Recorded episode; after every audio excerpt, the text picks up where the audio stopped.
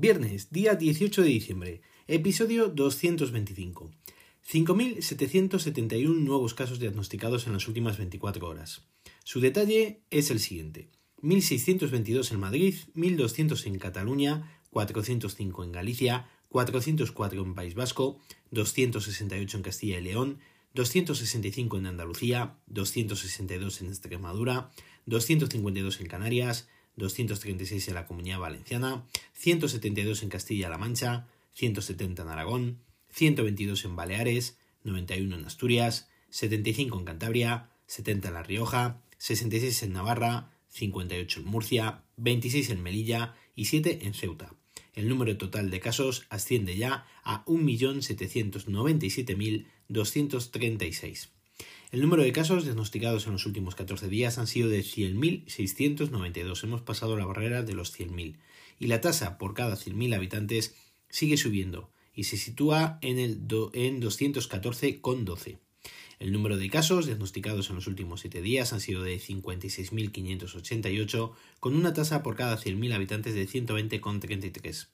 Respecto a los casos diagnosticados con fecha de inicio de síntomas en los últimos 14 días, han sido de 42.023, con una incidencia acumulada por cada 100.000 habitantes de 89,36. Y respecto al número de casos diagnosticados con fecha de inicio de síntomas en los últimos 7 días, han sido de 15.956, con una incidencia acumulada por cada 100.000 habitantes de 33,93. El número de casos que han precisado hospitalización con fecha de ingreso en los últimos 7 días han sido de 2.458, siendo el total de 204.174 en cuanto al número de casos que han ingresado en UCI, con fecha de ingreso en los últimos 7 días, han sido de 188 y el total, acumulado desde el inicio de la pandemia, es de 17.484. El número total de pacientes COVID es de 11.224 y esto representa un porcentaje de camas ocupadas del 9,14%.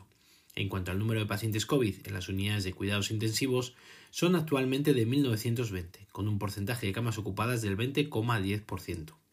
El número de ingresos por COVID en las últimas 24 horas han sido de 1.131 y las altas de 1.249. En cuanto al número total de pruebas que se están realizando, en la semana del 8 al 14 de diciembre han sido 826.024 y corresponden a 519.813 pruebas PCR y 306.211 pruebas con test de antígeno. La tasa por cada 100.000 habitantes es de 1.756,52 y tiene una positividad del 8,22%. En cuanto al número de fallecidos con fecha de función en los últimos 7 días, no hay forma de bajar de los 700 y hoy han comunicado 746. Están distribuidos en 103 en la Comunidad Valenciana, 93 en Castilla y León, 89 en Andalucía, 74 en Castilla-La Mancha, 65 en Asturias, 62 en Aragón, 55 en Madrid, 42 en País Vasco, 32 en Cataluña, 26 en Galicia, 22 en Cantabria y Murcia, 19 en Canarias, 15 en Extremadura y Navarra, 7 en Baleares, 5 en La Rioja y 0 fallecidos tanto en Ceuta como en Melilla. El número total de fallecidos desde el inicio de la pandemia y según los cálculos del Ministerio de Sanidad es de 48.926. Seguimos con los datos al alza. La incidencia acumulada, como os he contado antes, y comunicada hoy es de 214 casos, mientras que ayer fue de 207, con lo cual no se ven mejoras en los datos ofrecidos. Por culpa de estos datos, Cataluña, por ejemplo, ha decidido limitar horarios, aforos y restringir aún más la movilidad. Y Madrid, sí, Madrid, aunque parezca mentira, de momento limitará las reuniones de 10 a 6 personas durante las fiestas navideñas. Castilla y León permitirá reuniones de 10 familiares los días 24, 25, 31 y 1 siempre y cuando sean todos familiares. Es decir, la restricción será en cuanto a los allegados, algo que no se sabe muy bien qué es lo que son, pero en principio todo lo que sea fuera de la familia se considera allegado y por lo tanto en esta comunidad no estaría permitido. Y es que de aquí a que llegue la Navidad cuestión de una semana. Según van los datos, las comunidades van a tener que restringir más las medidas para intentar frenar la subida que se está produciendo. Insisto, que miedo me da el número de contagios después de las fiestas navideñas. ¿Quién va a controlar el número de personas que va a haber en cada casa? ¿Y quiénes son los allegados y quiénes no? Es muy difícil y dejan todo en nuestra mano. Y es algo que ya hemos demostrado que no estamos preparados para ello. En cuanto nos dan un poquito de libertad, nos tomamos todo a la ligera. Y luego vendrán los lamentos. Ahora, muchos ya estarán esperando a la vacuna, como el principio del fin. Y sin embargo, no va a ser así de forma tan sencilla.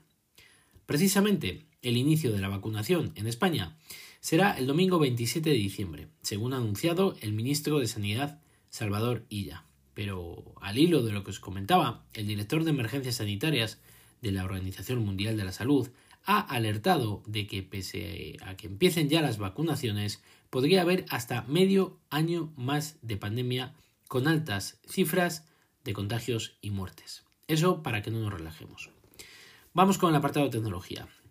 Ahora que se han puesto tan de moda, aunque ya lo estaban, pero ahora quizás más, los altavoces inteligentes, gracias al nuevo HomePod Mini que está vendiendo Apple, el cual parece que está teniendo muy buenas ventas y que se los llevan y los venden como churros, entre otras cosas por su precio y gran calidad de sonido, Amazon vuelve a, a contraatacar y han vuelto a rebajar los dispositivos de Amazon para estas navidades.